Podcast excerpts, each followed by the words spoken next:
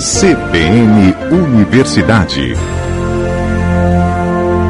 Agora, em 2022, nós comemoramos os 100 anos do rádio e ele, claro, segue evoluindo. Com a chegada da internet, muitos pensaram que ele iria acabar, mas, como você pode perceber, Aqui estamos, firmes e fortes, cada vez com mais ouvintes.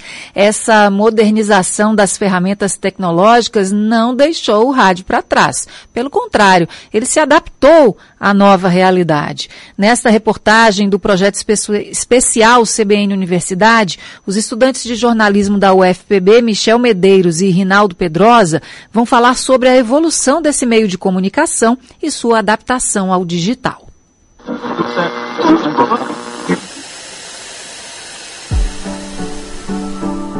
Se você está escutando essa reportagem pelo celular, saiba que antes não era assim.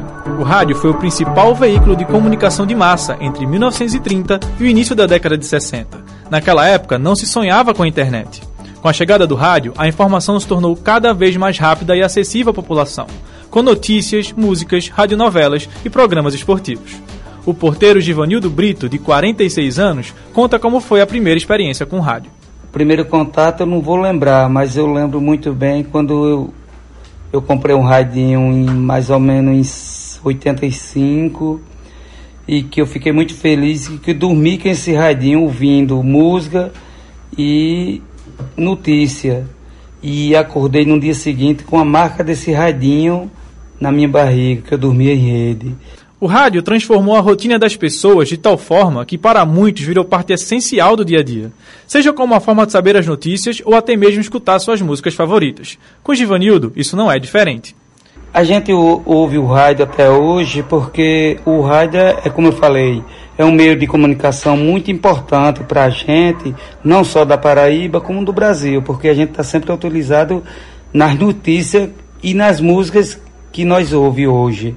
Então é assim, meu carro, quando eu ligo, é só no rádio, eu não boto CD, porque é um meio de comunicação que a gente está sempre autorizado na, na comunicação e nas músicas. O surgimento da internet e a transição para o digital quebrou barreiras e alterou radicalmente a forma de produzir e transmitir informação.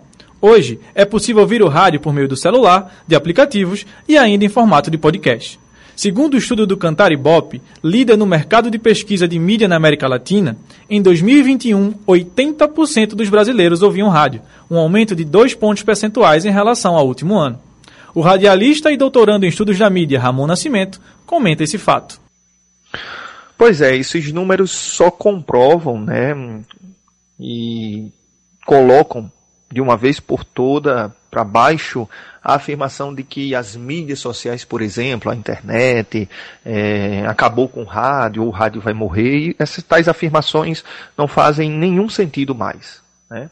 Por isso que a gente tem uma cultura midiática complexa, porque nós temos simultaneidade de mídias, mídias sendo vivendo na mesma época, né? Enfim, a gente tem rádio, TV, jornais, portais, internet e, e todas as mídias. É uma cultura midiática complexa. Os podcasts também têm conquistado mais espaço. 31 em cada 100 ouvintes com acesso à internet ouviram podcast nos últimos três meses um aumento significativo em relação ao ano anterior. A estudante de medicina, Clarissa Luna, conta sua experiência com esse meio digital. Para mim, hoje o podcast é importante para revisar alguns assuntos quando eu estou estudando e para é, ser não uma distração, mas um meio de informação mais é, oportuno quando eu estou fazendo outras coisas. Por exemplo, quando eu estou na academia eu consigo escutar podcasts sobre viagem, sobre alguma coisa que me interessa. Em meio a tantas revoluções tecnológicas, esta escuta sonora segue viva no cotidiano das pessoas.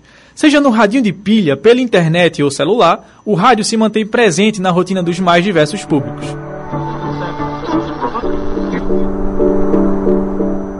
Reportagem Rinaldo Pedrosa, produção Michel Medeiros, a edição é de Tiago Félix e a orientação da professora Patrícia Monteiro.